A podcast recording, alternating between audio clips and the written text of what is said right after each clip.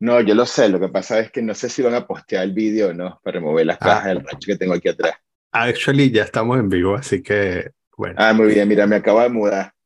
Ok. Y, este, y tengo Muy aquí las cajas atrás, pero las voy a quitar aquí atrás porque se Muy bien. No, pero, pero, me pasa. No hago así, y, este, y ¿Cómo se enseño dos, dos gatos que tengo aquí atrás. ah, mira, ah, mira. Gato uno y gato dos son hermanos y se pelean. Eso es aún más interesante que las cajas. Física y metafóricamente hablando, todos tenemos cajas en el, en el background.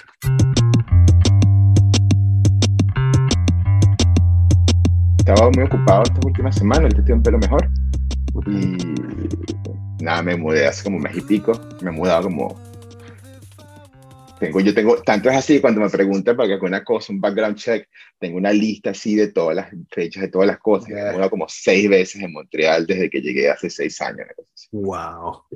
Tengo un pana que te está buscando como Palito Romero y me dice que no te consigue tal. Creo que le pasé tu, tu WhatsApp y todo, no sé si te No. contestó.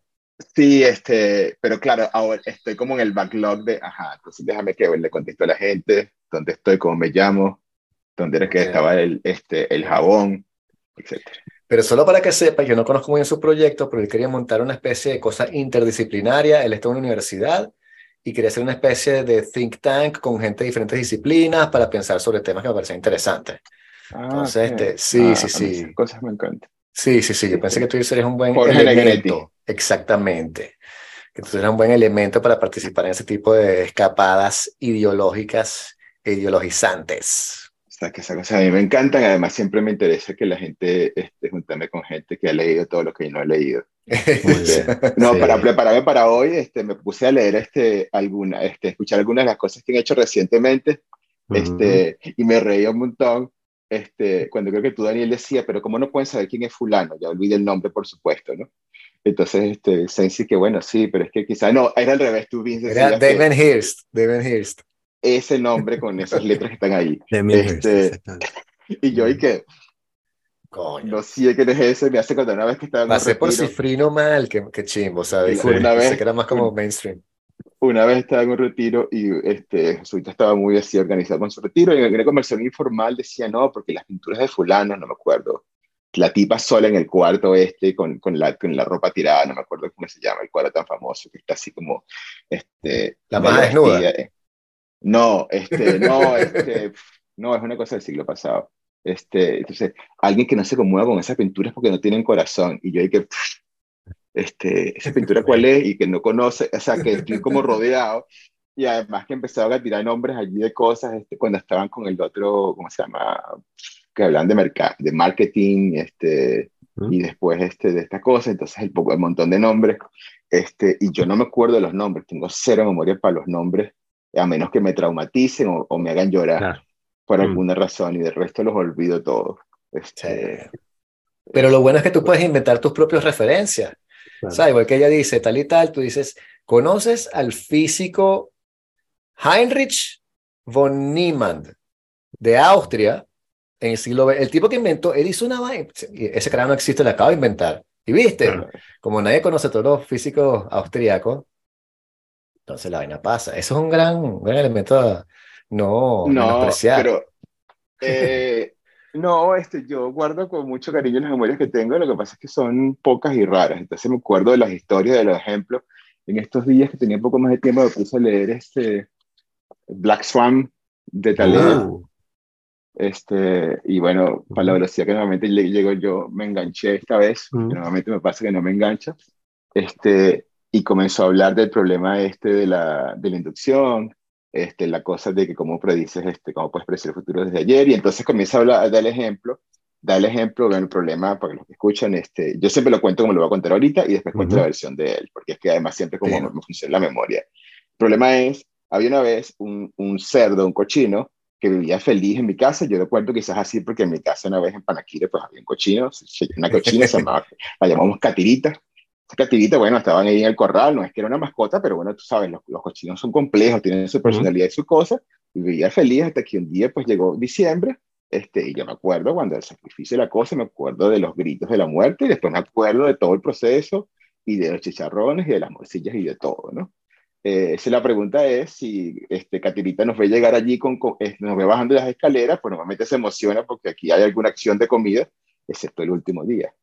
Claro. Entonces la, entonces la pregunta es, ¿cómo puedes saber que, Claro. que cómo sabes, si te basas en, los- en la experiencia anterior, pues normalmente cualquier método te diría que sí, que evidentemente viene a darte comida, pero ese día no, y además, con que sea una sola vez que te equivoques, te cambia todo, porque si en ese momento se escapa la, de, la, de la verja este, tan, sua- tan débil que teníamos, a lo mejor se salva, pero. ¿no? Y entonces el Taleb dice, comienza a echar el mismo cuento, porque además me gustó un montón, porque de las pocas cosas que yo sé, hacía montones de referencias, este, yo decía, ah, este lo tengo. Este, y comienza a dar el ejemplo con un pavo. Mm, Este, entonces ponen la nota este, que puso un pavo para el público de los Estados Unidos, pero que el ejemplo es de Russell con, un- con, con, una, con un pollo. Ajá. Este, Ok. ¿no? Y yo, y que Yo son tengo los uno tipos con casos en los cuales me gusta, me gusta más mi ejemplo. Es un poco más dramático, porque además la gente Claro. pollo es como más inmortal, en cambio un, un cerdo es como más, Sí. más grande. Este, más. bueno, si vas, claro. y además los gritos, exacto, Sí. los gritos no son iguales, ¿no? No, no, el pollo, y ya está. Sí, y Pero ya, lo del cerdo, Pero el es, cerdo es, es rudo. por algo compartimos el 99.99 del código genético, ¿no? Un poquito más y hablan. El, nosotros teníamos unos morrocoyes eh, en casa de mis padres y, em, y un día llegó el día en el que había, había que hacer un sancocho. Y, y claro, este, mi papá tenía cero experiencia matando morrocoyes y para él la mejor manera fue, bueno, caer a mandarriazo al Oh. caparazón, ¿no? Ah, Y los gritos eran, yo he oído coch- cochinos también morir y los gritos eran así como, como si estuviese matando, que no te imaginas que un morrocoy grita, pero grita. sí, Este, entonces, bueno, sí. Em, sí. tenemos un, hay, hay, hay un pana que ha venido un par de veces, eh, Pedro Montuenga, que es fan de, de Taleb, y entonces tiene ahí, sí. sí, le hacemos preguntas que, cuyas eh, respuestas, perdón, le hacemos preguntas y sus respuestas siempre nos dejan este, atónitos, porque operan una frecuencia distinta. Este, Pero bueno. Sobre, sobre tamaño de la apu- apuesta sobre, eh, perdón, pregunta sobre tamaño de la apuesta, por ejemplo. que Yo me lo he explicado un par de veces y todavía no. El tamaño de la apuesta. Sí, cuánto, o sea, por ejemplo, eh, es el, es el tipo, el, el problema eh, canónico es eh, cuánto debo invertir yo en un seguro de vida. Ujú, O sea, cuánto de, cuánto es, cuál es el precio justo de un seguro de vida. Ujú. Entonces, es el tamaño de apuesta, ¿no? Es como todo, entonces una o un seguro en general, ¿no? No, ujú. seguro de vida es un poco extremo porque, porque bueno, no te Claro. importa mucho qué pasa después, pero este, pero sí, del de cuál, cuál es el precio correcto, el precio justo de, de un seguro, eh, considerando todas las variables. Este, mm, en fin, inventarse nombres, este, es, es también lo que hace ChatGPT, ¿no? Sí, es lo que decía, como que van 10 minutos, hemos hablado de muerte de, de- de cochino, muerte de morrocoyes, calcular seguros de vida. Coño, vamos a Sí. darle más a la gente que nos escucha, porque vamos a cosas más, más, más positivas. ChatGPT que nos va a matar a todos. Eso es verdad, ChatGPT nos va a matar a todos. Yo pensé que íbamos a hablar de belleza hoy, pero bueno. Este, no, bueno, por un lado, este, yo sé que además está como bajando la cantidad, o sea, está como en riesgo. Mm. Este, alguna gente dice, bueno, sabes, por supuesto, este, yo, este pan además me, me invitaba a no leer tantas noticias porque qué importa, ¿no? Pero bueno, Ujú. algunos analistas decían que estaba bajando el número de usuarios y que la gente está a veces como desencantada. Yo me reí un montón. O sea, en muchos de estos casos donde la gente lo usa mal, es que si es ese posteo Mm. todavía en Facebook y pongo Ujú. nada más un emoji de unas popcorn, porque nada más me encantan las cosas que pasan. Este el caso este de, del abogado que metió este un, este, un documento en un tribunal en Nueva York, creo que fue en Nueva York, y entonces resulta que las referencias eran inventadas y él no sabía que eran inventadas las referencias. Pero no conseguimos esa jurisprudencia, pero este, pues, buscamos bien y no la vimos. Entonces, este, yo, la, yo, yo las utilizo un montón porque además este, yo soy muy malo escribiendo eh, y soy peor revisando. Ujú. Este, todos esos test de que, eh, de, ¿sabes? De las palabras repetidas, yo no las veo, pero para nada. O sea, yo tengo como, este es una de las, de, de las maneras en que está como cableada mi, mi mente, y él lo utilizo, lo utilizo mucho para revisar textos y para revisar cosas o para así este pop knowledge, ¿no? Mm. Que me da flojera buscar no sé qué y entonces este, buscarlo bien y conseguir exactamente la referencia, entonces pregunto y después si es muy importante, este, voy y lo verifico y si no, bah, no pasa nada, es como si lo hubiera escuchado en un bar y cualquiera se inventó algo. Pero yo los utilizo, lo, utilizo mucho, no, no nos va a matar porque... Mm. No, no, bueno, no nos va a matar, que se llama. Una cosa es si nos va a matar o no, y cualquier cosa nos puede matar. Este, eh, pasa nada. Y las cosas que nos pueden matar no tienen que ser muy sofisticadas. ¿No? Algo muy sencillo nos puede matar. Eh, em, pero otra cosa es como todo el tema de reemplazar a la gente en, qué, etcétera. Este, básicamente la limitación este, fundamental es como la falta de, de contexto preciso este, y de memoria precisa, ¿no? La memoria asociativa que tenemos nosotros yo te digo, mira, yo una vez estaba en Panaquire y cuando venía de la universidad, entonces que en la universidad, había un señor que era el chofer del autobús, entonces todo el mundo se acuerda, y sostener ese montón de cosas de manera precisa y poder responder desde eso, este, es una cosa que no, no, no tienen, ese es su poder. O la generalización justamente es el poder, en ese sentido es como una otra forma de inteligencia, porque tienes toda esta cantidad de, de, de conocimiento de lenguaje en el sentido de capaz generar estructuras con cierta coherencia y acceso a todo este pop knowledge pero que nadie sabe, este, nadie se conoce la Wikipedia a ese, ese nivel, absolutamente nadie. Si la competencia hay unas Olimpiadas de conocer la Wikipedia, este, las ganas, por supuesto, ChatGPT, ¿no? ¿no? No hay ninguna duda. Pero otras cosas, este, otras no, y hay, además hay como mucha confusión, porque a veces, como decía mi, mi tutor de, de la tesis de doctorado, que a veces la gente como, este, hace técnicas y después dice que son inteligentes y después ves el trabajo que requiere usarlas bien y él concluía, el que es inteligente es el que la está usando. ¿No? Entonces, este, el otro día decía Luis que hace la pregunta con, este, de manera correcta. ¿Cómo sabe uno cuál es la pregunta correcta? Es el tipo que decía que yo no preguntaría nada que yo no se la respuesta, ¿no? Este, ok, no importa la respuesta. no, no pasa nada. Lo que sí yo creo que está tocado es, lo hablaba hace tiempo con unos periodistas, este, como, como un grupo de periodistas hablando de estos temas. Lo que yo sí creo que está tocado es una cosa que yo, que siempre utilizo términos que me invento, podríamos llamar la oralidad en el sentido de, del texto muy corto. Yo te digo, pásame, la, pásame ese papel que está allí, ¿viste, ¿viste el perro que va por la calle? Los textos que son muy cortos o un tweet este, son absolutamente indistinguibles sin mayor contexto. Y eso, este, si el lenguaje no está tocado de muerte ni para nada, porque hay gente que está por allí y no sé qué se fuma, este, pero, pero el texto corto, fuera de contexto social, eso sí está como, como, como muerto para siempre, en el sentido que uno lee un texto escrito así y no tenemos absolutamente idea de quién escribió el texto, si es muy corto y si es un contexto social así como muy distribuido, ¿no? Entonces, eso, y eso cambia todo porque es como nuestro juego de ping-pong cotidiano, ¿no?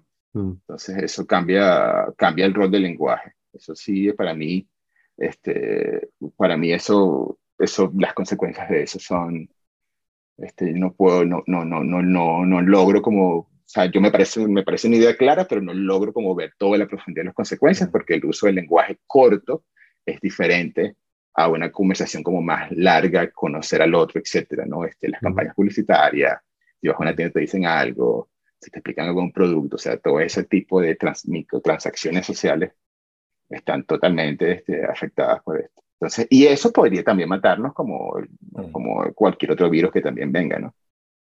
Claro, no, yo, yo o sea, lo que veo yo como limitación, me interesaba justamente hablar contigo sobre eso, es que me parece, según lo muy poco que quedé tocado el tema, que el problema aparece cuando entiendes que estos sistemas computacionales no tienen un sistema de representación de la realidad, sino que simplemente están conectando, probabilísticamente hablando, conexiones lingüísticas o de palabras. Y no entienden, o sea, no tienen forma de representarse que lo que tú estás diciendo o narrando tu cuento de, este, qué sé yo, Carapita, lo que sea, este, Guanare, Guatire, en fin. Eh, tiene Panaquire, gracias. Existe en la realidad, hay un sitio real llamado Panaquire en el cual este pana fue y vivió una experiencia.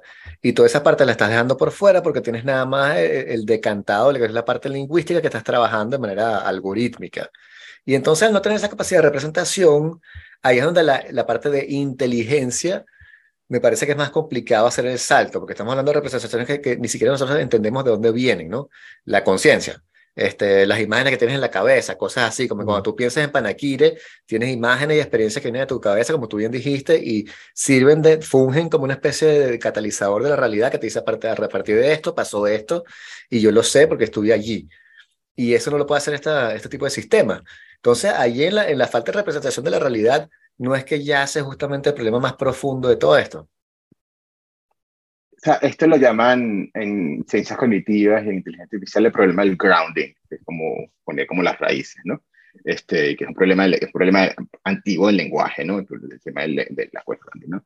Este, en, para la gente lingüística y para la gente de computación, este, normalmente hacemos mucha diferencia entre la forma y el, y, y, el fondo, entre la forma y el, y el significado, ¿no? Entonces, uno más uno este, es lo mismo que decir dos. ¿no? Cuando estamos haciendo sumas, a menos que estés imprimiendo papel, en cuyo caso puedes pagar, tienes que pagar mucho más papel por escribir uno, imprimir uno más dos que escribir dos, pero en algunos contextos uno más uno es dos y ya está, ¿no? Entonces el, el uno más uno versus dos son dos diferentes formas y el dos es el significado. Este, pero al hacer esa construcción de separar forma versus fondo y volverlas ambas objetos, este, uno, uno, este, lo que termina pasando es, para los que trabajamos con cosas formales, es que puedes utilizar uno en, términos del otro, porque al final son dos aparatos. Son dos aparatos. Entonces, es, este, es posible que el lenguaje, a pesar de que, de que entonces, esa idea del, del grounding, algunos este, de los gurús de, de, estas cosas dicen que justamente el problema es la falta de grounding y que por eso nunca podría, etcétera, etcétera. Pero yo que estoy como más inclinado a la lógica, yo digo, pero, pero es que siempre, siempre que tienes una cosa muy grande, comienza a ver internal grounding. Y pongo un ejemplo. Este, para generación de código y generar código Python, código el que sea, ¿cuál es el grounding que te hace? Si tienes que hacer una función que X te resulta, te retorna la suma de los números y haces un for loop y sumas la cosa y te retornas el número, ¿cuál es el grounding que te hace falta para generar eso?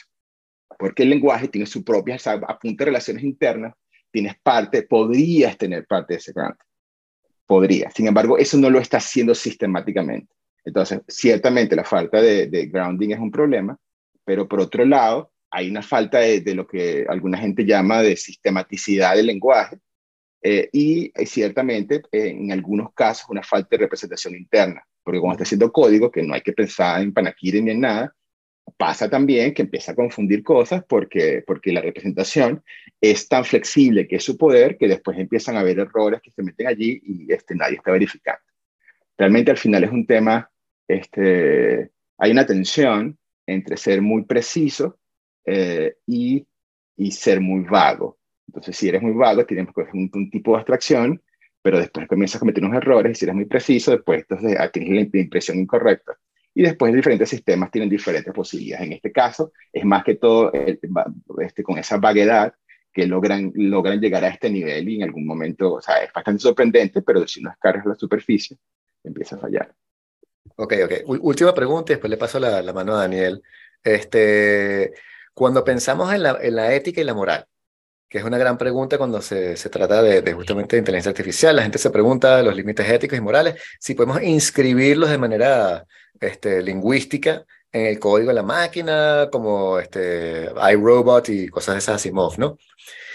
Cuando hablamos de ética y moral, no tenemos que tener justamente una representación de la realidad para entender lo que es la moral. Es decir, si, yo, si mi decisión como ordenador es que tengo que matar a un millón de personas para que el planeta sobreviva y, todos los demás sobrevivan, si no tengo la, la, idea del horror que es matar a ese poco de gente, no voy a tomar la decisión ética correspondiente. Va a ser una apuesta lógica y matemática que probablemente tenga sentido, pero moral y éticamente es inaceptable.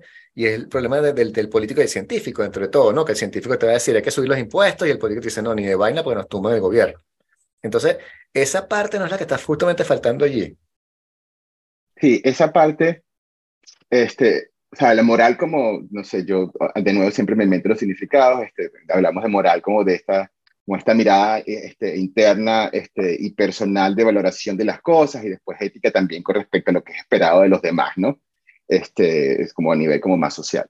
Este, si quedándonos solamente en ética, para no entrar dentro del corazón y el alma o lo que sea que tiene esto, em, eh, un, problema que hay es que em, estas cosas cada, esas cosas son entrenadas este, jugando montones de pequeños juegos en los cuales las consecuencias mayores no, no llegas a sufrirlas, ¿no? Si tú llegas e insultas a alguien, este, montones de veces durante el entrenamiento, a lo mejor la versión que vemos no, pero a mitad de entrenamiento se la pasa insultando al que se atraviese por cualquier cosa, este, eso, eso, bueno, ya está, fue una mala experiencia y no pasa nada. Pero si tú insultas tres veces a alguien, insultas a todo el mundo por tu vida y además le empiezas a dar cachetadas, dependiendo de dónde vivas, te dan una puñalada y te mueres pronto. ¿No? Entonces el tema del costo de, de la acción eh, eh, tiene que ver, es, es, totalmente diferente. Y eso no es necesariamente un problema de, eso necesariamente es un problema de, de grounding. El problema de grounding lo soluciona porque los gatos míos no se pueden dar el lujo de empezar este, a tirárseme al cuello porque algo les va a pasar. ¿no? Y los que tenemos aquí, pues a pesar de que se ponen agresivos, con, con uno de ellos tenía un conflicto cuando este, nos mudamos juntos porque es de mi novia, este, de, bueno, son animales este, que más o menos domesticamos y seleccionamos para que no pasen esas cosas, ¿no? Y todos los gatos que les, les gustaba matar humanos, este, acabamos con ellos o están por ahí matando a algún otro bicho, ¿no? Este, en las sabanas africanas o cualquier cosa. Entonces, eh, pero separándolo del tema del grounding, este, es el tema del costo de la experiencia. Estas cosas están entrenadas para vivirla como si vivieran infinitas veces, muchas veces, como si estuviera jugando Mario Bros. Y la estructura de riesgo este, cambia. Sin embargo, por otro lado, yo también puedo este, ajustar esas cosas. Entonces, de hecho, el gran salto que hubo entre el ChatGPT y el GPT-4 y las versiones anteriores fue una cosa que inventaron de poner encima, porque al, principio estas cosas eran solamente ventanas de texto y que debería venir después. ¿no? Básicamente completación de texto como, como, como el corrector ortográfico, ¿no? Después de eso, cuando empezaron a, verse que tenía como cosas que decía, generaba texto como razonable, pero que a veces era difícil poner como controlarlo, a veces este, decía cosas incorrectas y tal, eran algo encima, este, con lo cual este, hicieron, este, no se sabe cuántas horas de humanos usaron para este, etiquetar, no, mira, este me parece que no está diciendo esto bien, esto es correcto, me está insultando, etcétera, y modificar las modalidades del lenguaje que salen. Entonces, por eso ChatGPT se empieza, mira, no, déjame explicártelo desde el principio, que si fuera un problema de lenguaje, nadie responde así. Si tú le pones una cosa y, la completación del texto nunca es, déjame decirte lo que voy a, no, nadie habla así, ¿no? Pero, este, a punto de darle palos, este, entonces se fue a esa zona del lenguaje. Entonces, de hecho, estos estos, estos últimos aparatos no se pueden llamar solamente modelos de lenguaje. Y en ese caso, tú puedes penalizar con altísimo costo regiones enteras. Cada vez que dice una palabra, un slur de esto, le das palos sistemáticamente, como son palabras tan cortas, el bicho no se le va a ocurrir este, ni siquiera este, mencionarlas porque es solamente como una palabra.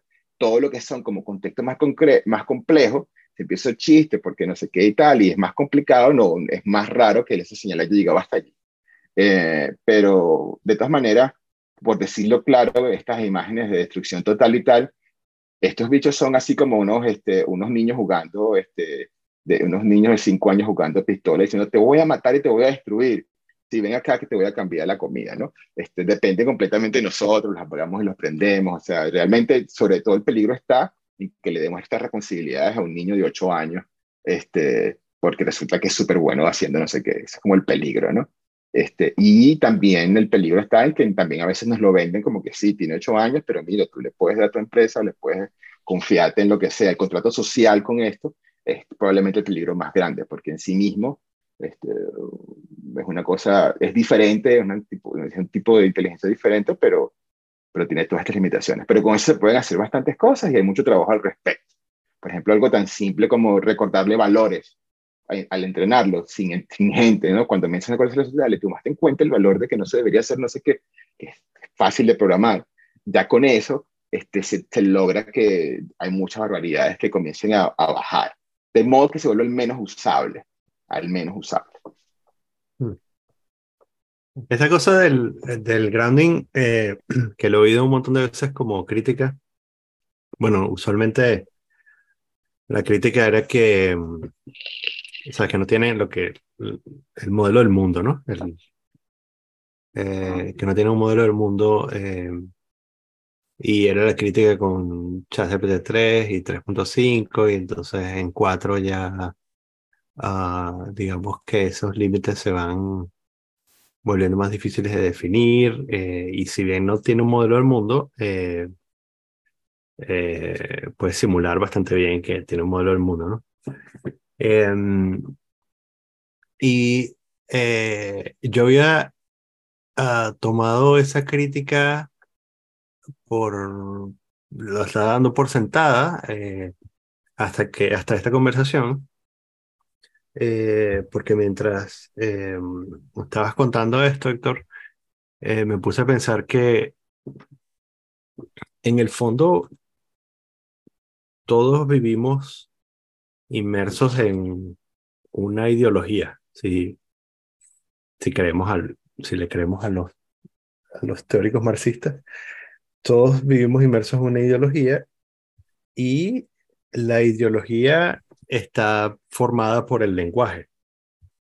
Eh, la forma como tú interactúas con, con las otras personas, eh, la forma, o los partidos por los que votas, las decisiones de compra eh, que tomas, eh, e incluso cómo interpretas tú tus relaciones con otras personas, están formadas o al menos bastante tocadas por la ideología.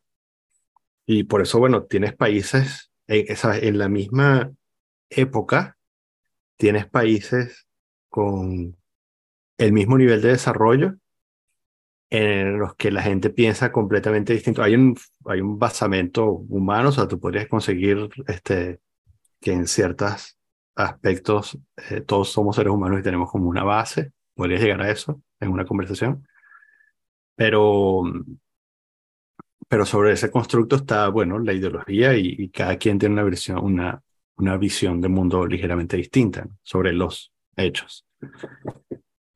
Dicho esto, eh, se me ocurre que la crítica a los eh, modelos del lenguaje obvian esta realidad de que la humanidad no ocurre en el vacío, ¿no? Y, nuestra forma, y, incluso mucho más en, en los sistemas, eh, en los entornos empresariales, por ejemplo, porque los entornos empresariales son una ideología construida sobre otra ideología. Y entonces eh, creo que quizás nos estamos pecando de exquisitos al decir, al criticar estos modelos porque no tienen un, un, mundo consistente, una, una visión de mundo consistente cuando la, verdad, la, verdadera definición de una empresa en esta etapa tardía del capitalismo es, bueno, un conjunto de gente que, se han, que han decidido colectivamente desconectarse de la realidad y pensar de una manera específica. O es bastante difícil de diferenciar eso de un modelo de lenguaje que ha sido entrenado, este, ¿sabes? Que lo han castigado, le, le han dado palo en ciertos sentidos y entonces se ha corregido y está actuando de una manera muy específica, con ciertos incentivos y tal, ¿no? Entonces, nada, eso, era un comentario más que una pregunta, ¿no? Este, por cierto, es mi epitafio, todos mis amigos deben saberlo. Si en algún momento alguien está involucrado, yo me muero en algún sitio, por favor, el epitafio es, más que un comentario, tengo una, más que una pregunta, tengo un comentario. Que quede claro aquí para el registro, para la posteridad. Este, mm, sí, yo, este, yo creo que, bueno, yo por supuesto, yo, yo trabajo en estas cosas, pero yo no, no, soy, no, soy nadie y en particular yo no soy muy bueno con esto, entrenar cosas y tal, este, porque tengo una resistencia este, a los datos. Y eso tiene que ver, este, por cierto, si queremos hablar de belleza y de abstracciones y tal, este, sí, allá iba. esa dirección, allá iba. Este, porque o sea, mi mente no es muy buena, como no me acuerdo de los nombres, Mm. Tampoco si yo veo una tabla Excel con 800 números y me digo, ah, hay un patrón, yo digo, se me confunden todo, se me vuelve como gris, ¿no? Este, yo, yo sobre todo este, tiendo a sobresimplificar y de hecho es como mi superpoder en el otro lado, ¿no? O sea, yo básicamente trato de ganarme la vida utilizando la otra parte un poco, ¿no? Entonces, mm. para entrenar estas cosas y tal, este, no soy muy, muy buena, pero sí, por supuesto, me toca este, hacerlo. En estos días estaba, gasté montón de semanas en eso. Eh, pero yo creo que una, una hablando de ideologías, una, una cosa, un elemento ideológico de la comunidad que está desarrollando esto es que no entienden eh, el, el, el, lenguaje como, como, como un objeto que determina lo siguiente, y no, que, que, determina la realidad. ¿no? Este, y no hablemos del lenguaje, no entienden las estructuras como algo que determina las realidades, porque estas cosas también pasan en los seres vivos, ¿no? en los organismos multicelulares son como empresas, ¿no? y tienen contratos súper extraños. ¿no? Aquí todo el mundo tiene temperatura tal porque aquí somos mamíferos o somos aves. Aquí no, man, aquí depende cómo esté la cosa. A veces hace frío, hace calor y que cada quien vea lo que va a hacer. ¿no? Son, son diferentes contratos este, internos dentro de, de esas estructuras em, y que para sobrevivir en, esas, en esos contextos estructurales tienes que comprar el contrato y si te equivocas en una cosa te mueres. ¿no? Porque si no sé, si tú apuestas que vamos a estar en un momento frío y te va, vas a corregir tal cosa y estás en un mamífero, pues mira, no, nunca. Cuando está frío es porque te moriste, nunca tienes la oportunidad de hacer absolutamente nada. Esta célula, esa célula ahí no hace nada.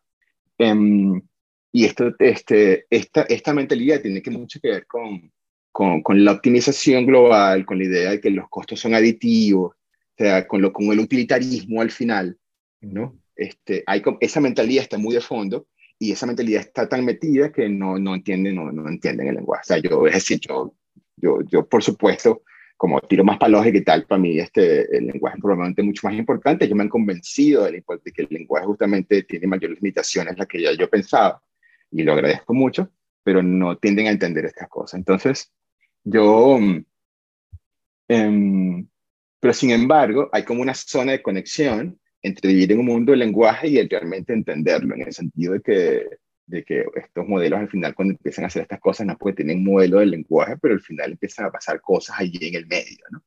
Entonces yo, yo tengo una mirada quizás como menos radical este, sobre eso, este, a nivel de, de, preocupación de corto plazo, a mí me, me, me, me, interesa que ellos hagan este, les preocupe eso, porque eso lleva en la dirección correcta. Si quieres resolverlo en grounding, dale con el grounding, no pasa nada. Cuando le dejen el grounding, probablemente lo que hagas nos va a servir para hablar de lenguaje después, pero no te olvides del lenguaje, no, no, te preocupes por ahora. Eh, pero a nivel más de fondo, el tema de las estructuras subyacentes y cómo uno, uno lidia con ellas este, es fundamental para las cosas que pretenden estar vivo, y estar vivo es no cometer demasiados errores graves. Mm. ¿no? Porque los costos de los errores graves se multiplican, no se suman.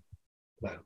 ¿No? Si tú te cortas dos, tres, cuatro, cinco veces, a la octava cortada te mueres una infección, punto. No es que, mm. tengo un promedio, no sé cuánto de cortadas, este, no sé qué, este, con, en el bosque, no, te mueres una infección. Mm. Tienes que evitar este, que, te, que te piquen las culebras, tienes que evitar eso. Es, es, otra estructura de costo. Y el lenguaje este, tiene que ver con eso. Yo no sé si hay otras soluciones, a lo mejor eventualmente hay otras soluciones, pero en particular en los seres vivos y en los seres humanos, este, nos montamos una estructura y después nos la creemos como que mañana no vienen a matarme. No hay, este, no llega el día de la matanza del cerdo, ¿no? Eh, y así vivimos, este, todos. Claro. Claro, pero este, bueno, saliendo un poco de las consideraciones como teóricas de, de porque claro, el lenguaje es también lo que te, le da sentido a la realidad para nosotros, pero entendemos que hay otras cosas, o sea, que no todo pasa por el lenguaje que el amor, qué sé yo, una pieza de música, etcétera, no pasa por ahí. Entonces es complicado codificar eso para una máquina. Pero saliendo de eso, en las externalidades de lo que representaría ChatGPT, con lo que la gente está también preocupada con la destrucción de puestos de trabajo, por ejemplo. Este, es irónico también pensar que los puestos de trabajo que estamos perfilando, que van a desaparecer, son puestos de trabajo, en todo caso, como buenos y de medio nivel. No estamos pensando que, que los choferes de autobús van a quedarse sin trabajo, a pesar que eso también está programado. Pero que, la, que los, la gente de marketing, de redacción de correos, secretarias, se queden sin hacer tareas un poco estúpidas, no está tan mal, ¿no? Claro, es que es como que es como que el rey está desnudo esos montones de texto no tienen ningún sentido y si resulta que se volvieron baratos es porque nunca tenía sentido. Es que mm. esos, esos memorándum eternamente largos y todas esas formas, este, y domesticar las formas de la figura, sino de, este, este, de los risas que hay que poner en el lenguaje formal, eso nunca tenía ningún valor, era un artefacto que pusimos ahí en el medio, este, que nos sirvió. Eso tiene, yo, por ejemplo, una pregunta que le estoy haciendo este, historiadores, este, este, todos los historiadores que me consiguen, este, le hago la siguiente pregunta. Yo quiero saber cuándo fue la primera vez que eh, una organización imprimió papel para ser escrito encima este, con, con algo preimpreso este, y después desecharlo. Por ejemplo, las boletas de votación.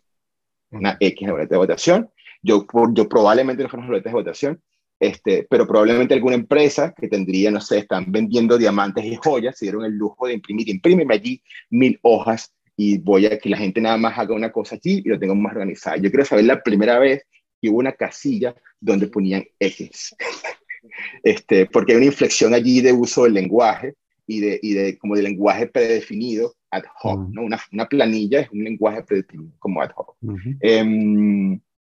Eh, creo que me fui como me fui por los lados, pero este, pero ciertamente muchos de esos artefactos que, que hemos creado son como, algunos son accidentes y otros son necesidades este, transitorias que pueden ser este, superadas. Esto será polvo y viento.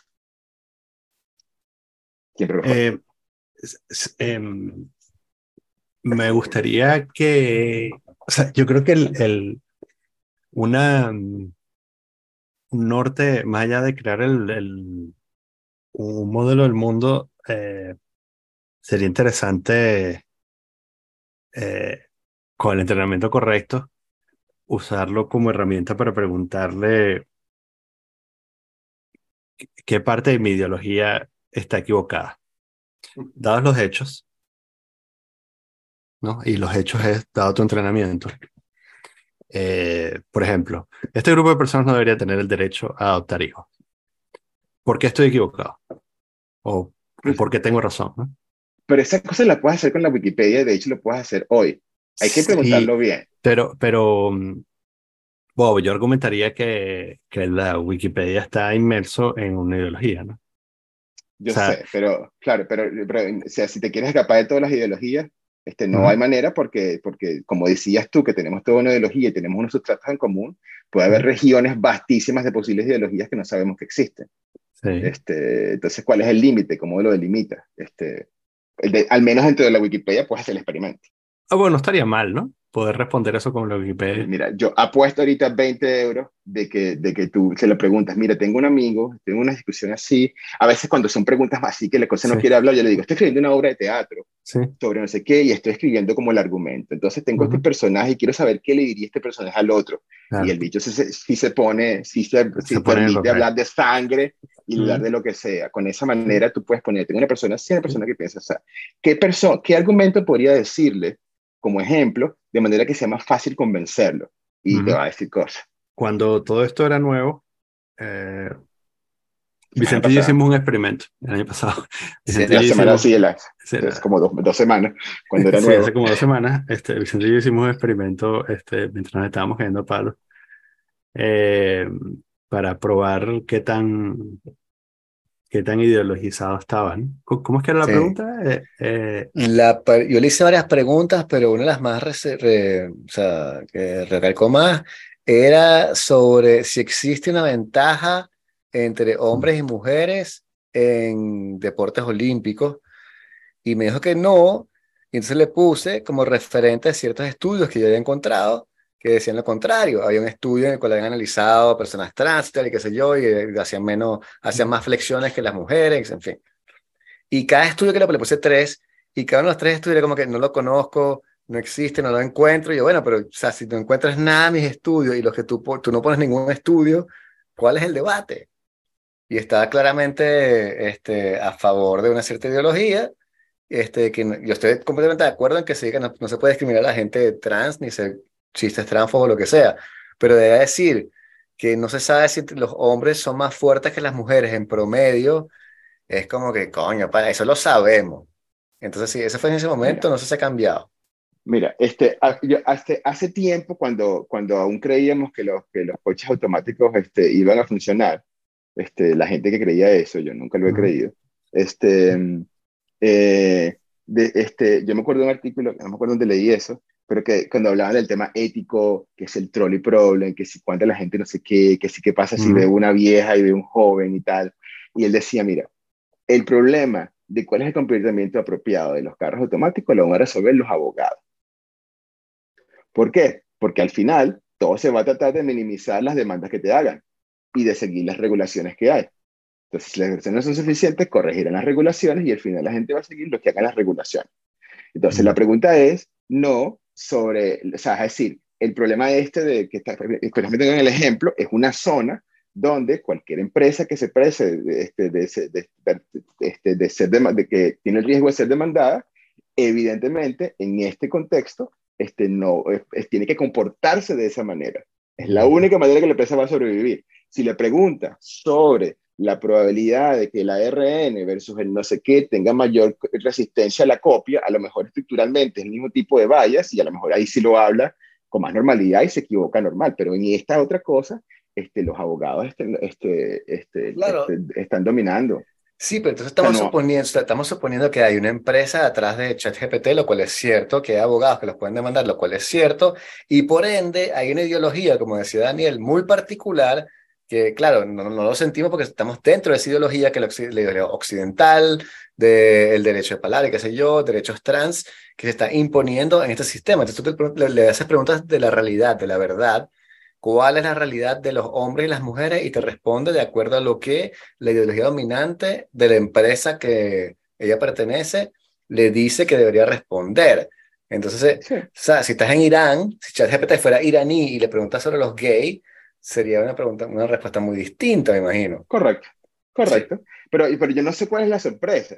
Es decir, este, a cualquier niño, este, si uno sé, si uno no sé, si uno va, va, no sé, si creamos un ambiente así súper liberal a nivel religioso y vamos, no sé, a algún rincón de no sé dónde, entonces hay que tener mucho cuidado porque normalmente él habla con el, niño habla con más tranquilidad porque vive en Francia o, este, o, o en donde sea y dice, no, pero mira, aquí en este caso, cuando la gente hace estas cosas, este, la conducta correcta es hacer silencio cuando vemos que hacen una cosa como esa y no hacerlo sería insultante. Y el niño va a estar riéndose la cabeza, pero no, no digas nada porque se supone que cuando hacen algo así hay que hacer silencio y no va a haber manera, o sea, va a ser muy difícil adaptarse. O sea, es decir, yo creo que estás aislando una cosa particular porque es interesante esto, pero que es un fenómeno que es una cosa transversal al lenguaje y de las, ideas de los comportamientos.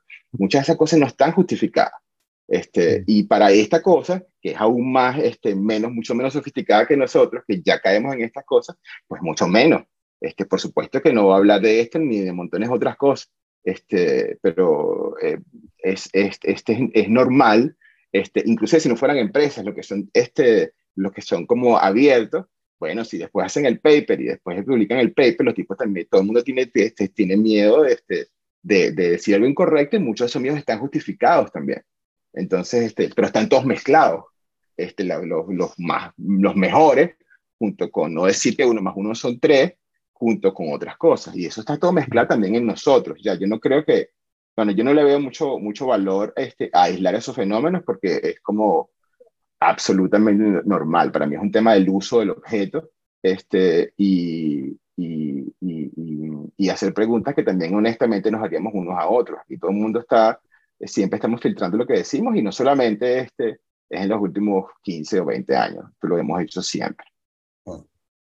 Quería escucharte hablar sobre la belleza, que Daniel tiene una pregunta. Sí, porque iba para allá. El, de hecho, hablando de inteligencia artificial, el, hace un par de semanas el teléfono me recordó una foto tomada hace 12 años, este, de la que sale Héctor eh, como frente a una montaña, ¿no? Como haciendo senderismo, ¿no? Entonces, este, se la mandé a Héctor y por eso, esta es la, la razón de que estamos teniendo esta conversación hoy.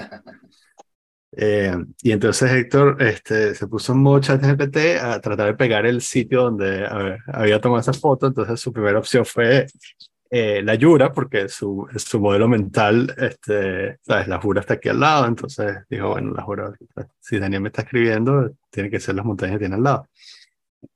Y no, era en Asturias, en la ruta del Cares. Y entonces estábamos comentando, eh, bueno, Héctor no se acordaba para nada de que habíamos hecho eso. Todavía no te acuerdas, ¿no? No, después sí me acordé. No, cuando me dijiste, o sea, me acordé que estuvimos en, en Asturias, después revisé el nombre y dije, ah, sí, yo me acordé de, de la caminata esa. Que es una ruta ahí que son 11 kilómetros, creo que hicimos la mitad, algo así. Este, Y es una de esas cosas de que, es una de esas cosas, eh, de reflexionar, pues yo, yo nada más la hice una vez, este, eh, contigo, Mónica y Conch. Y este, y es una de esas cosas que de pronto tú puedes tomar por sentado porque eres más joven, pero, pero que luego te das cuenta de que jamás quizás jamás vuelvas a ver esa ese tipo de belleza, ¿no? O sea, que estás ahí y tú dices, bueno, sí, nada, estas montañas y, o sea, alguien, alguien se le ocurrió hacer una ruta, este, ¿sabes? En la ladera de la montaña y, este, taladrar unos túneles en la montaña al lado del río y, ¿sabes? Siguiendo unas cascadas y tal. Y, estás ahí, bueno, sí, normal, ¿no? O sea, lo que tú te esperarías es bonito, lo que tú te esperarías en un paseo. Pero claro, solo cuando eso se vuelve inasible es que dices, wow, esto era hermoso de verdad. Entonces, eh, esto me está diciendo que, que, bueno, que en parte no se acordaba quizás porque lo que dijiste fue que quizás será que uno se le puede derramar la belleza de la memoria, como que pierdes. Y yo le estaba diciendo que quizás era un mecanismo de defensa, ¿no? Como que olvidar, eh, olvidar que tuviste la belleza eh, puede ser un mecanismo de defensa. Entonces, bueno, ese es el contexto. Este, em, Como un dolor, ¿sabes? Que tú te olvidas de... Te olvidas del dolor, como, como famosamente dicen del dolor de parto, que las mujeres se olvidan del dolor de parto para, para que la humanidad pueda seguir existiendo. Entonces te olvidas, te olvidas del dolor de la, de la belleza. Yo, o sea, pero también yo tengo, hay como otras bellezas que también he magnificado con él. Y después otras que he difuminado. Yo, por ejemplo, tengo, es muy fuerte en mi memoria la impresión del norte de España, de los diferentes como lugares en los que he estado. Tengo, por supuesto, muchas memorias de, Asturias, porque mm. este, por, por, la conexión comunica fui varias veces, pero también he estado este, en el País Vasco, he estado en Galicia. Este, tengo como mucha memoria de este, también de como el contraste, porque yo estaba viviendo casi siempre en Barcelona, pero también a veces en Madrid, entonces el cambio de la vegetación y eso. Entonces tengo como como estos fantasmas de los bosques y las montañas este, este, en, en, mi cabeza y está como todo mezclado, pero de alguna manera este, se preserva la memoria de la belleza, quizás, no sé, probablemente yo distinguiría la memoria de la belleza de la experiencia de la belleza, este, y si hablamos de la experiencia de la belleza, podemos hablar entonces del lenguaje y podemos hablar, este, conectar con lo otro y también la memoria también, pero son como dos tipos como de conexiones. Y también está el tema de la experiencia personal este, versus este, la experiencia como pública, porque tú también decías que el sendero este también fue como construido, ¿no? este, yo tengo una discusión hace tiempo con muchos artistas sobre, bueno, con todos los artistas que me... Yo siempre tengo como los temas repetidos, que tú eres artista, te voy a hablar de mis temas. La lista hablo con los artistas, vamos a hablar del punto 8. Este, entonces, uno de ellos que tengo la lista de que hablo como, con artistas es este, el tema de, de, del producto artístico versus el arte versus la experiencia artística, ¿no? Entonces, bueno, no se me encontrado con gente que dice, no, las cosas son arte, pero nosotros decimos que son arte. Esa es la razón, eso es lo que lo, lo constituye, porque un tipo que estaba en la academia. Sí. exacto, ¿no? Él estaba en la academia y sé que hay uno de esos señores que, que, que, dicen como estas cosas y después, este, después por otro lado, este, el tema de la belleza accidental y después este, el tema del arte como, como una especie de, de cosa social sobre la belleza, que mira, aquí hay belleza, la gente va y la mira, entonces se vuelve como una especie de cosa recurrente para eso, ¿no? Pero probablemente a mí lo que más me interesa de, de, de, todo eso, y que volvía este, hablando también, es muy raro, este, quizás no sé para otra gente, pero cuando leía a Taleb que estaba hablando de, de, sucesos extraños y de etcétera, este, y de probabilidades y estadísticas, yo volvía como mucho sobre el tema de la belleza, primero porque me, muchas veces yo tengo un sentido quizás de, estética a veces un poco raro, me conmueven, me conmueven unas cosas rarísimas, este, eh, este, algunos argumentos me conmueven muchísimo, los recuerdo como, como el concepto de la elegancia, por ejemplo. A veces para hablar de eso, recuerdo una vez que estaba en un curso, este, escuela de verano en, lenguajes formales. Y eran unas cosas este, que algunas yo conocía, de cómo se hace un compilador de lenguaje, no sé qué, hasta unas cosas rarísimas de procesos infinitos con ciertas propiedades. Y me acuerdo en una de las pruebas, uno de los tipos dijo, de esta prueba era para probar una propiedad sobre sobre como máquinas que están ejecutándose continuamente. de esta prueba se van a acordar. Y yo, ¿qué? Pero ya el tipo, y después que cuando, cuando dijo la prueba, yo me quedé como, pero, ¿cómo es posible? ¿Cómo es posible? Y después yo tenía como una fantasía de que eso que vi, bueno, primero que después vi la prueba otra vez y no la entendí, este, pero que de alguna manera yo tengo la fantasía de poder recordarla y además usarla porque en ese caso, este, para, para ese tipo de cosas, la belleza también se confirma como, como, como cuando vuelve a aparecer, ¿no? Y, en ese caso el aparecer tiene que ser no una juxtaposición, sino que funciona como en ese contexto, ¿no? Me parece extraño porque es una especie de belleza casi utilitaria o discursiva, quizás una manera, manera de ponerlo como una especie de punto intermedio, pero las experiencias de belleza, bueno, son como muy, son como muy relativas y son como muy, son muy personales y la pregunta además, otra pregunta al lado de eso es, ¿qué rol tiene la belleza en, en, en, quienes somos? En el sentido que hablamos antes del lenguaje, y hablamos de emociones, y hablamos de moral, hablamos de ética, ¿no? Y hablar de justicia, este, de las trascendentales de justicia y de verdad, vale, ¿no? Eso salieron en la conversión de ChatGPT, de esta GPT, pero el tema de la, de, la, belleza como atributo, este, como, como una cosa que, que le pasa a los humanos, eh, también tiene que ver con, con, con alguna cosa que, que, que, a veces es difícil dilucidar qué papel juega.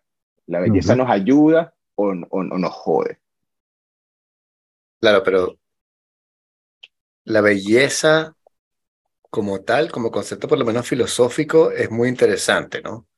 Porque tienes diferentes cosas pegadas al concepto de belleza, como equilibrio y armonía, que va a ser el arte renacentista. Pero para Platón, la belleza equivale a la verdad con B mayúscula. Para él, o sea, como, él tiene esa idea de trascendencia, está el A2, la idea que tú ves Este, para él, cuando la belleza representa ese, ese o sea, atravesar la realidad, puso, penetrar la realidad y llegar a lo que está detrás, que es la belleza pura, la, la, el fenómeno como tal, enómeno, si se quiere, ¿no? Entonces, es interesante porque también planteas la idea de la belleza universal o, local, que es el de, eterno debate. Y yo siempre he sido, incluso cuando era joven, que es raro, un agarrido defensor de la belleza universal, del hecho que sí hay cosas que son bellas atemporalmente hablando para todas las razas, todas las culturas y todas las personas, porque son bellas y ya. Después, obviamente, hay bellezas locales, bellezas idiolectales, como esa que tú decías, bueno, este, la, el urinario de Duchamp es bello en el sentido que lo ves en el Pompidou, donde sé que está, no sé si está en el Pompidou, pero tiene una belleza relativa, ¿no? Y es, la belleza de Warhol, de la cosa de la sociedad del consumo, pero hay bellezas trascendentales. Capaz que ese modelo se agotó, es lo que dice Spengler. En estos días estaba escuchando un podcast sobre Spengler, que tiene esa idea de la cultura como una especie de representación de cómo la sociedad va, ¿no? Y estamos supuestamente en la parte de la civilización, que es la peor. Está la cultura este, magnánima y después la, la, la, de nosotros. Y él lo representa como la búsqueda de, la trascendencia. Es súper interesante, porque te, demostramos la, cultura clásica griega es muy plana, no tiene profundidad, y cambia la, la, renacentista, lo, lo que llama la, cultura faustiana, tiene esa búsqueda del infinito. Y estamos como buscando trascender este, para llegar a esa, esa cosa que está más allá y demuestra justamente una cultura que, que, que, tiene un problema de creación de nuevos modelos. Y empiezas a repetirte, entonces, claro, aparece Warhol y todo lo, etcétera. Pero en ese sentido, la belleza como concepto, hay que preguntarse qué, qué rol juega y qué tipo de belleza estamos hablando en cada sociedad. Hoy en día, con la, la, la, idea construccionista de, de que la belleza es relativa, es una idea particular pero te rompe esta cosa que aglutinaba a todo el mundo hacia un fin único, que era la belleza, y que en cierto momento fue la religión también. La belleza está asociada con la religión y con Dios. Dios era lo más bello, lo más armonioso, etcétera, ¿no?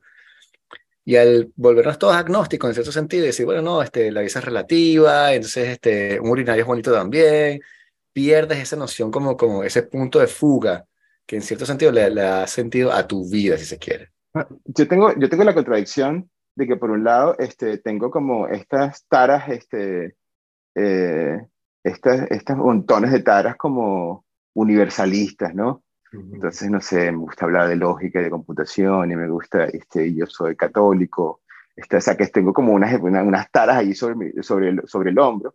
Y por otro lado, este, yo soy, este, me gusta trabajar como desde lo local.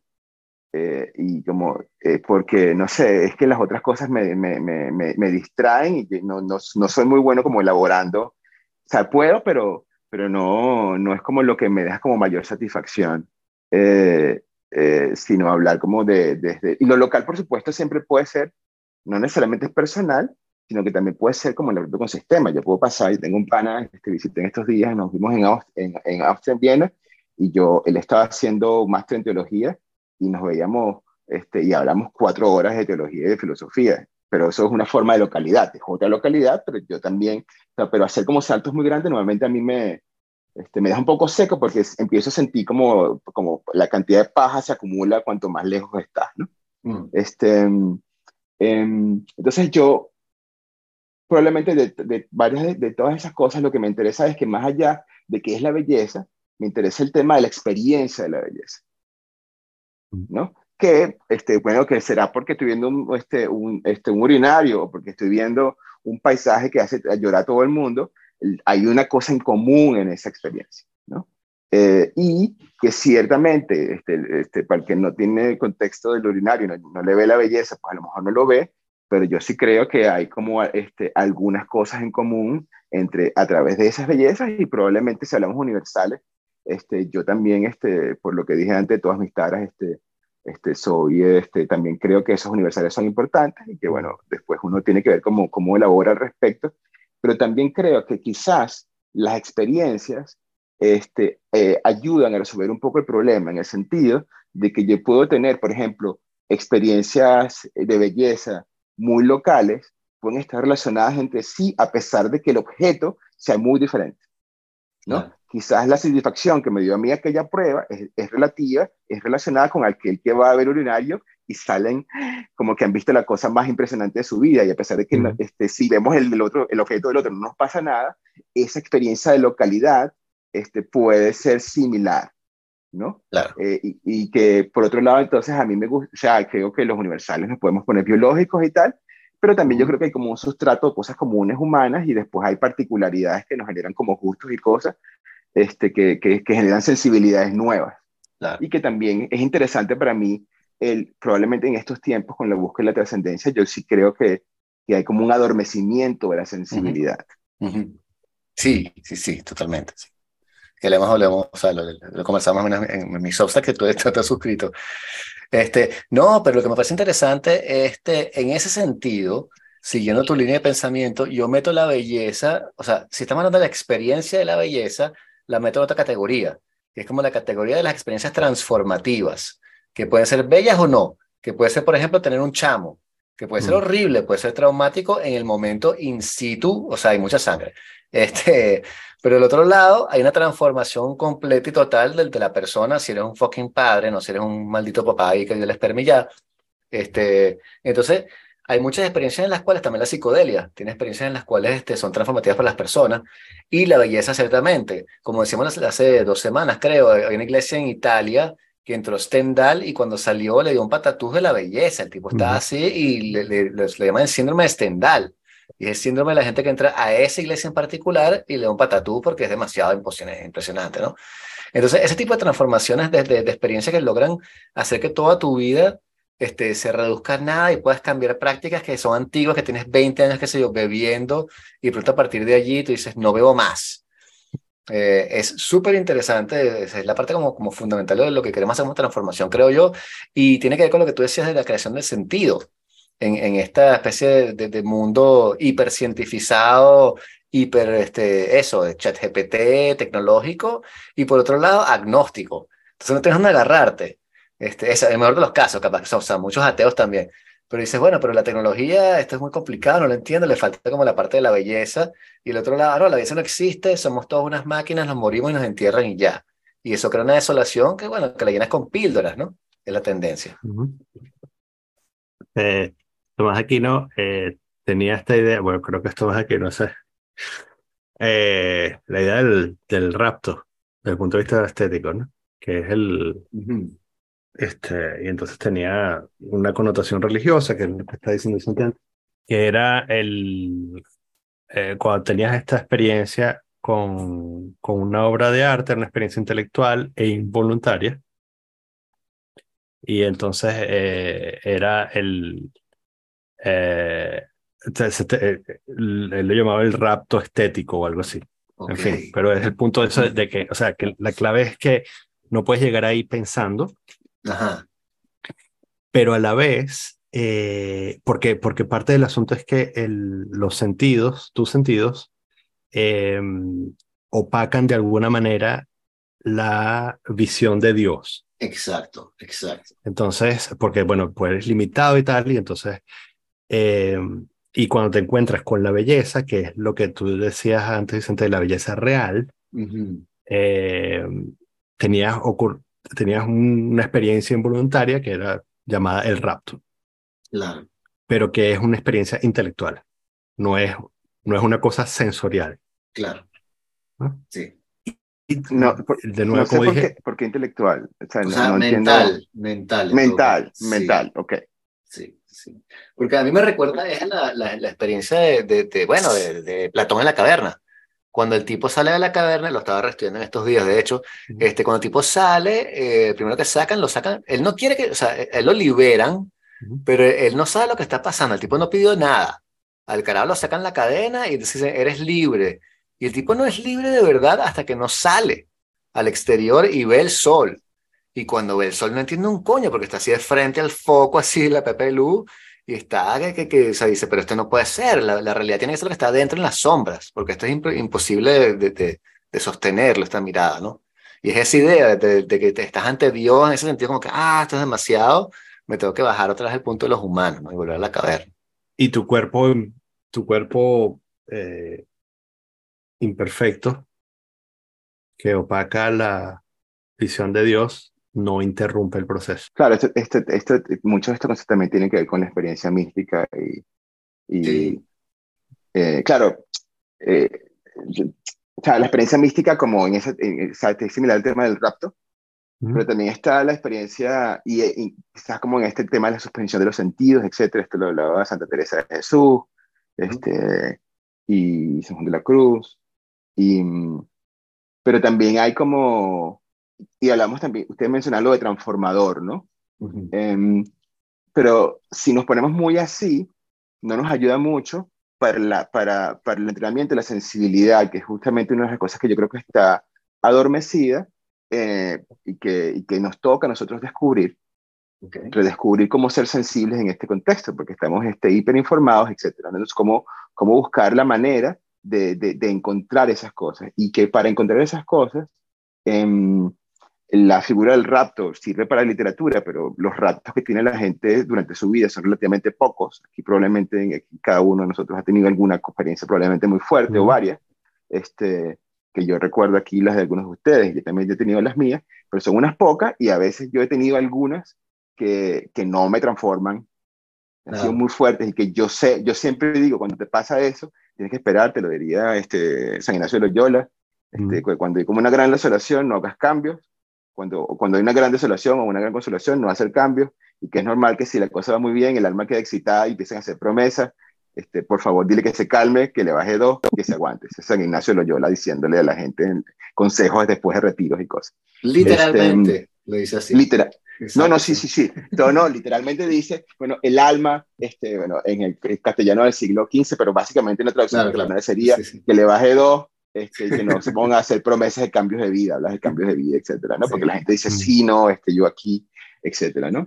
Em, pero eh, el tema de la sensibilidad cotidiana em, también tiene que ver con eso, como, como lograr buscar ese otro lado y puede ser menos transformador, pero hay también como un aprendizaje en eso, ¿no? Y, como, y en ese sentido yo creo que si bien hay como mucha sed de, de algunas de estas prácticas, ustedes hablaban estos días de, del tema del chamanismo, el neopaganismo, etcétera, que es una cosa que yo, este, inclusive es que yo este, valoro mucho como, como busque la sensibilidad y que yo además creo que este, la gente tiene que seguir este, los caminos que le van correspondiendo y ser consistentes en ello. En ese sentido, Tomás de Aquino estaría muy de acuerdo con eso. Este, ¿no? Que es la conciencia, lo que tú sigues, ser honesto, etcétera. O sea, no, no, no, si no veo absolutamente nada, nada raro en eso, pero este, pasa a veces que en muchas de estas cosas la vimos como, como una especie de turismo, de turismo este, epistemológico, ¿no? Sí. Yo voy allá, me pasa algo, y etcétera, pero mm. después no hay como más, mm. este, más, más este, elaboración, porque son procesos más largos, ¿no?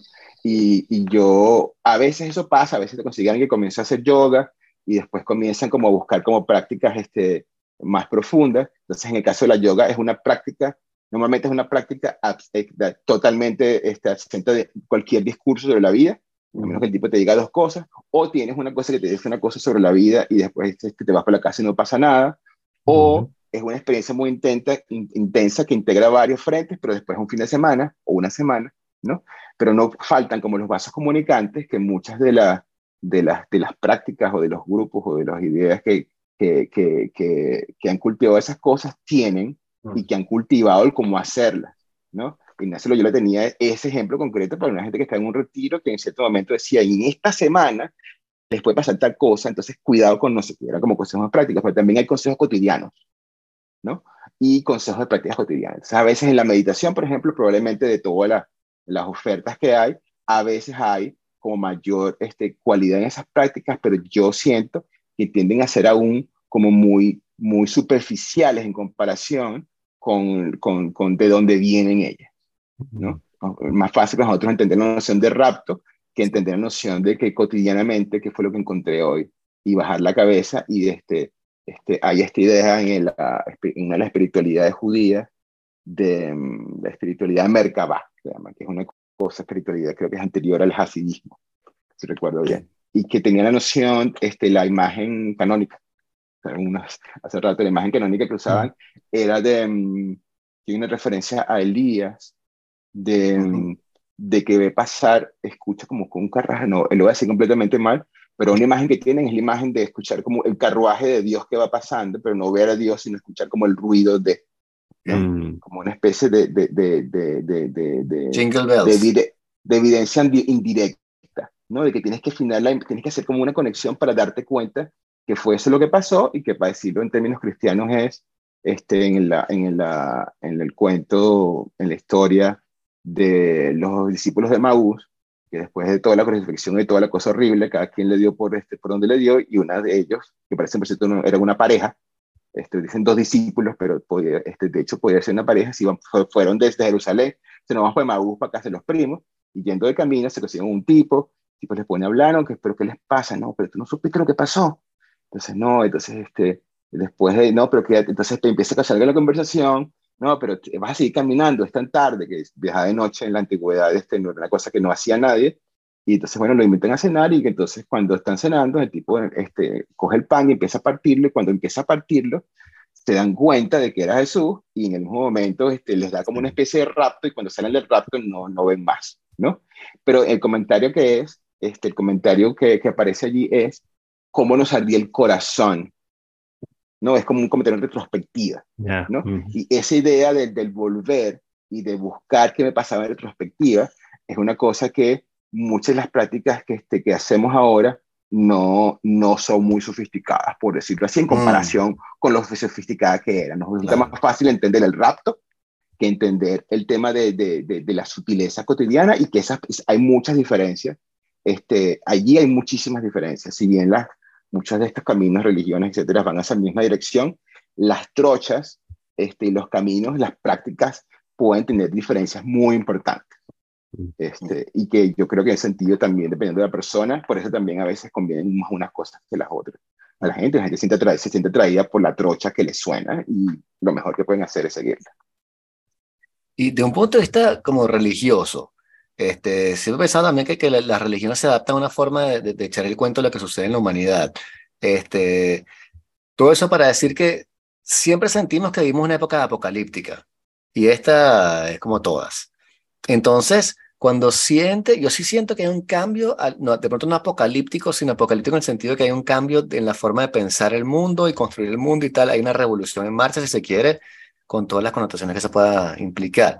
Eh, Estamos en la era de, Acuario, creo, pasando a la era de Pisces o algo así, estelarmente hablando. Entonces todo se está como organizando hasta el, el calendario maya que se acaba y todo apunta a una especie de cambio. ¿Tú no ves desde un punto de vista religioso también con la falta de, de, credo, si se quiere, eh, una especie de, eh, no sé, de, vaticinio de un cambio que se avecina? Mira, los cristianos pasamos el periodo apocalíptico este, oficialmente por alrededor del siglo del año 150. Pero este año. No, no, este, eso fue cuando el periodo este, nos dio, o sea, como verlo como inminente, ¿no? Este, en las cartas de San Pablo, Pablo básicamente creía que, que, el Señor va a volver como pasado mañana. Esto no se acaba y de hecho mucha de la lógica económica y muchas de las maneras de comportarse se entiende porque había una cultura muy apocalíptica en los primeros cristianos. O sea, Jesús va a volver como pasado mañana.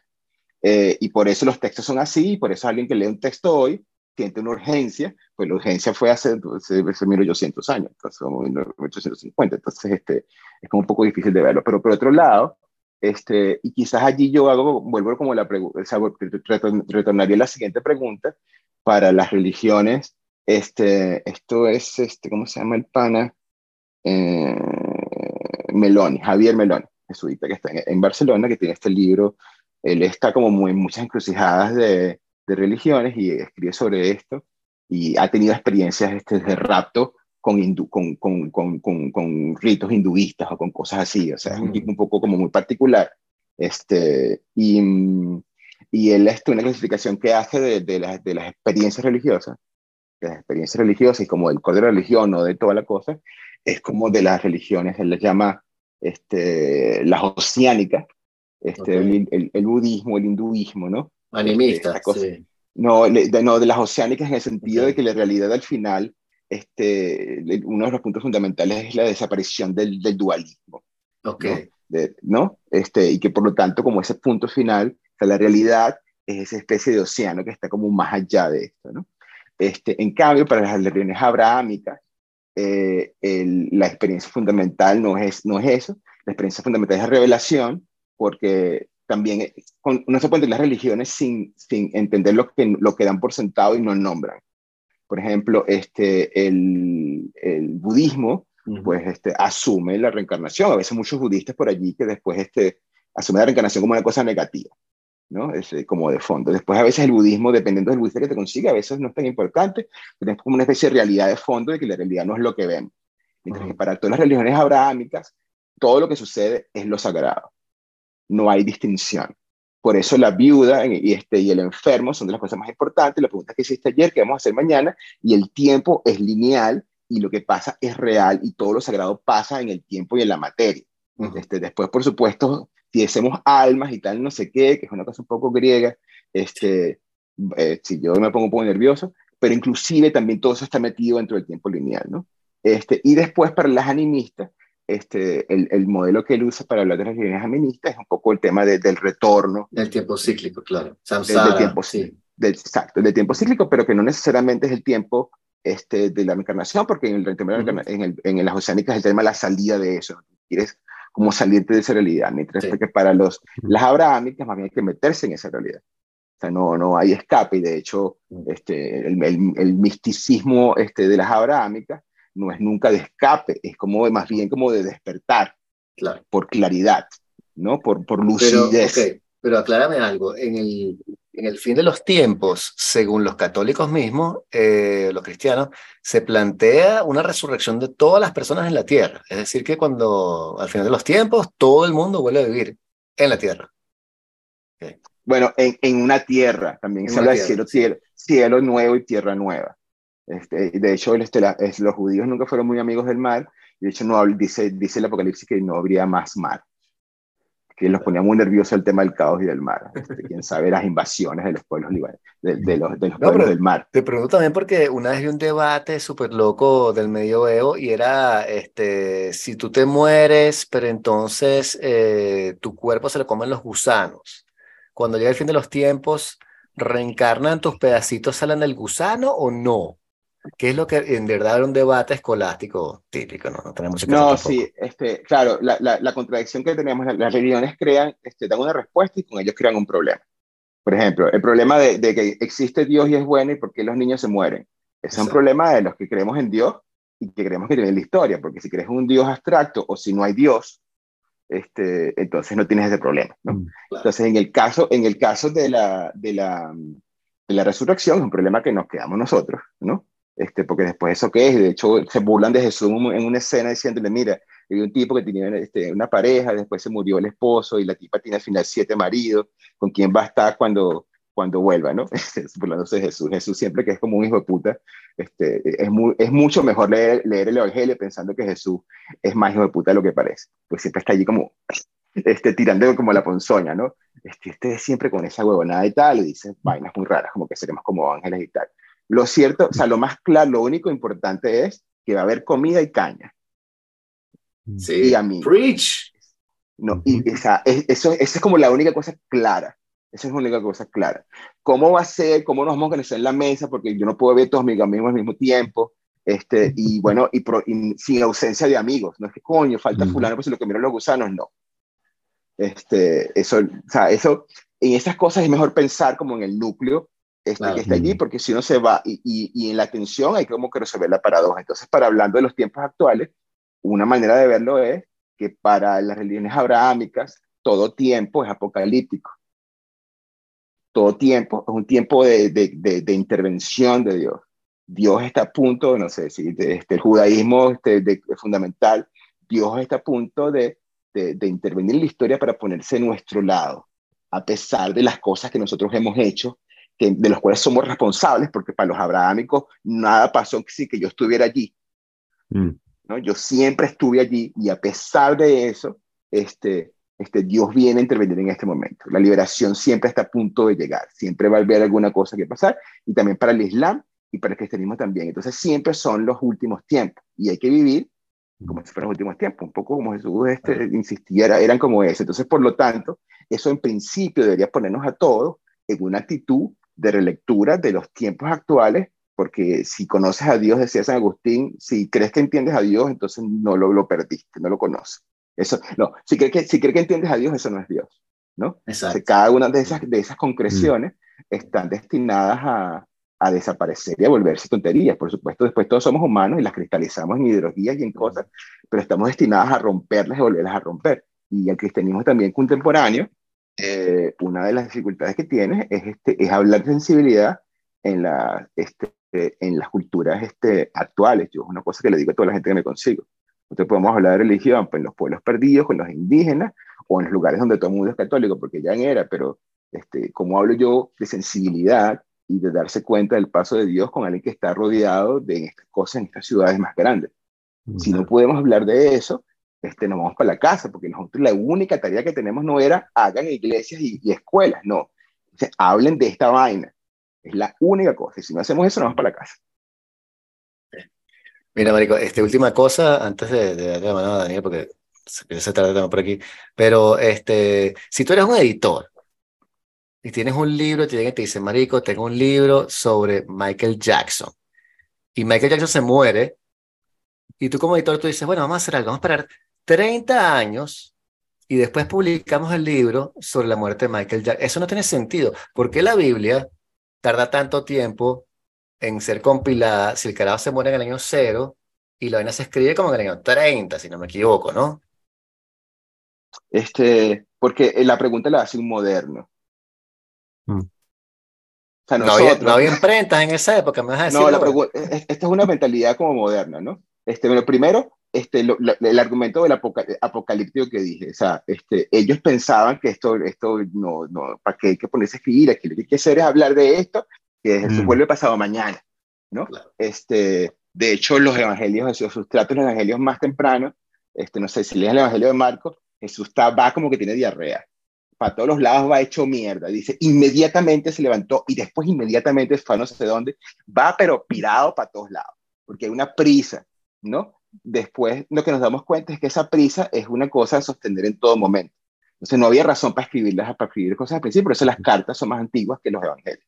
Los evangelios comienzan a ser escritos cuando se dan cuenta de que varias de esas historias orales que iban circulando, este, los, testigos primeros o las primeras generaciones ya no estaban y empezaron a, este, a componerlas como unas con otros y por eso este, eh, las composiciones fueron eso de este, tipo, o sea, bueno, los biblistas, por cierto, son tipos muy, muy fastidiosos. Este, de hecho, este, muchos creyentes no hablan con biblistas porque les destruyen todo lo que sea, porque son así como, como arqueólogos, dicen, no, pero esto no lo dijo así, esto fue después y tal. Este, y de hecho hay muchos biblistas que no son para nada este, creyentes de nada, porque es una cosa muy técnica del lenguaje y del sustrato y de no sé qué, y del lingüístico y tal. Este, em, hay como supuestamente como capas de, este, del año 60, este, pero que está mezclada en varios textos y después hay unas capas como posteriores y tal, pero lo compones cuando no ha vuelto todavía y tienes que seguir hablando de esto. Eso no pasa absolutamente nada. Peor todavía, este, después el canon, este, después, de, después de, cuando, cuando hay algún concilio, porque antes entre las persecuciones y las cosas no hubo oportunidad de reunirse, ¿no? Entonces, este, de hecho, para los católicos es muy normal decir que, por supuesto, eh, no se puede separar este, la, el, texto de, de, la tradición. Eh, o sea, la gente que lo, la gente que, o sea, el, el, el, libro nos crea y nosotros también creamos el libro. Eso siempre fue así.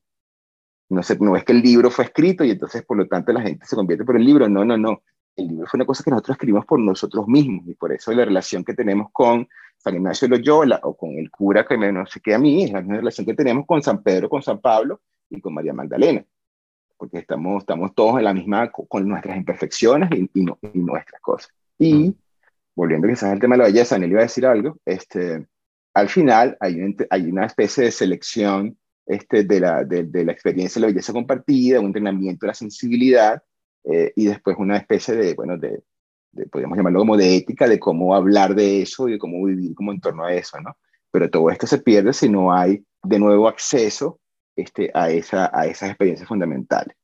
Y todo lo, todas, las, todas las actividades este, que la gente consigue son un poco extra, todas están dirigidas a, a pulir esa sensibilidad de alguna manera. A veces la sensibilidad es para detectar cuando la gente puede ser gay o no, dependiendo del grupo, pero otra simplemente es para darte cuenta que, coño, a lo mejor hay una cosa que está haciendo en tu casa que no está bien, o a lo mejor hay una cosa que tú, que, que, no sé, que, que, es importante para ti que no te estás dando cuenta.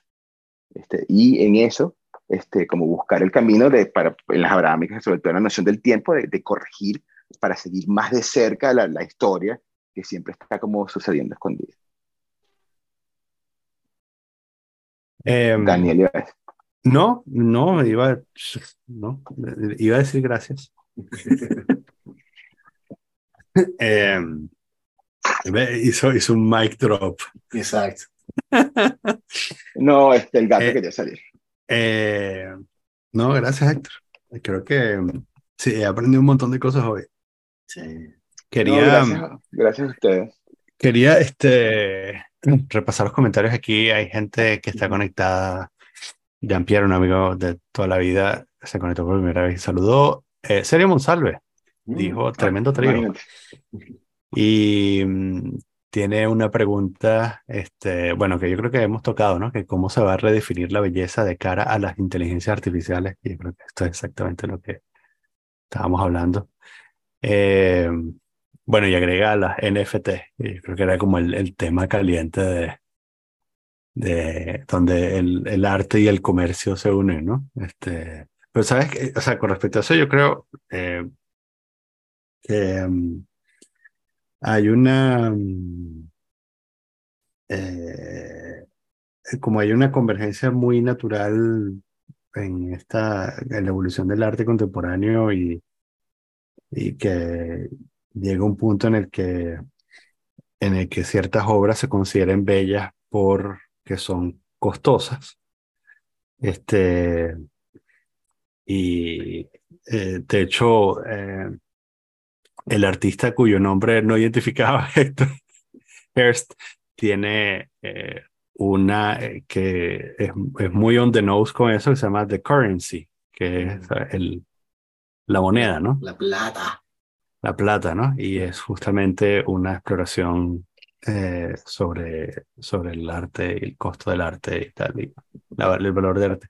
Pero eh, lo quería conectar con la belleza que antes cuando yo era más joven pensaba que, que esto era algo con el que tú, sabes, para, para poder encontrar la belleza y acceder al rapto, había que, mm, había que ejercitarse, ¿no? Y, este, hice en peregrinación y tal. Pero ahora, y más después de escucharte, eh, a los dos, escucharlos a los dos y, y a los gigantes sobre los que estamos parados, pienso que más bien te encuentras, ¿no?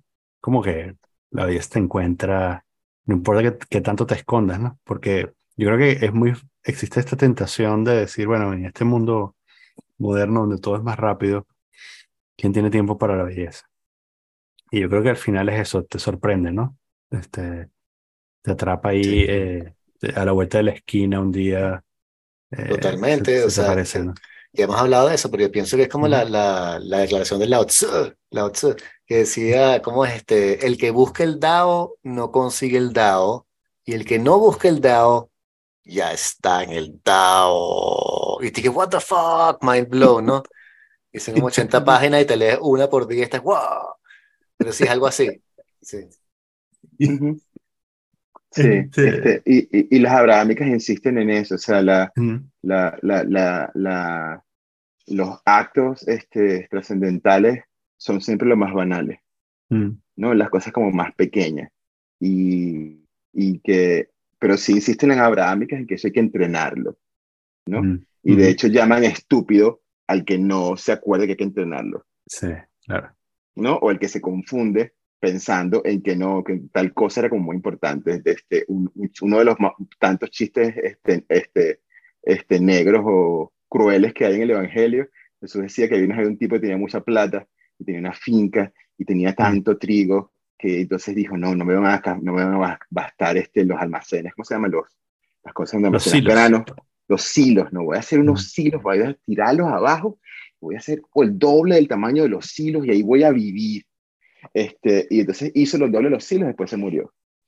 Este, ese es el chiste cruel de la parábola, ¿no? Este, porque ponemos como la, la es decir, eh, y también otra frase es porque donde está, mm, ¿cómo es? Donde está la palabra, ahí está tu corazón, en lo que, te, en lo que pones valor, allí también mm. se enfoca como la sensibilidad. Mm. Entonces, redirigir voluntariamente la sensibilidad, la atención hacia otras cosas, es parte del entrenamiento de la sensibilidad. Lo difícil es, para mí, que eh, ese proceso es muy difícil hacerlo desde mis propios referentes, porque se vuelve circular. Sin ninguna referencia exterior, mi percepción es autoconfirmante. Entonces, mm. yo lo, lo, que las abrahámicas te dicen es este, que, que tienes que buscar una señal desde fuera para que te rompan eso. Entonces, por ejemplo, a pesar de que me gusta leer la Biblia ciertos, este, ciertos trozos favoritos, a veces ir a misa, digo, coño, estoy leyendo otra vez la parábola esa, no sé qué. Esa parábola es tan difícil de entender, no nos dice nada, porque leen eso y a lo mejor un día, ¡pam!, me da una cachetada, porque justamente me he estado resistiendo durante décadas a alguna, alguna parte sutil, porque yo no elegí el texto a leerse, sino que alguien me, este, o el hecho de que el texto está escrito así, ¿no? Entonces el tema de recibir una, referencia exterior, un texto en este caso, pero también a veces los amigos también son para eso. Este, Sin eso es muy difícil este, romper la sensibilidad y por lo tanto escuchar este, con verdadera apertura, tratar de escuchar con mayor apertura, de romper el borde al menos de lo que me limita ahora, sería como el gran superpoder para aumentar la sensibilidad.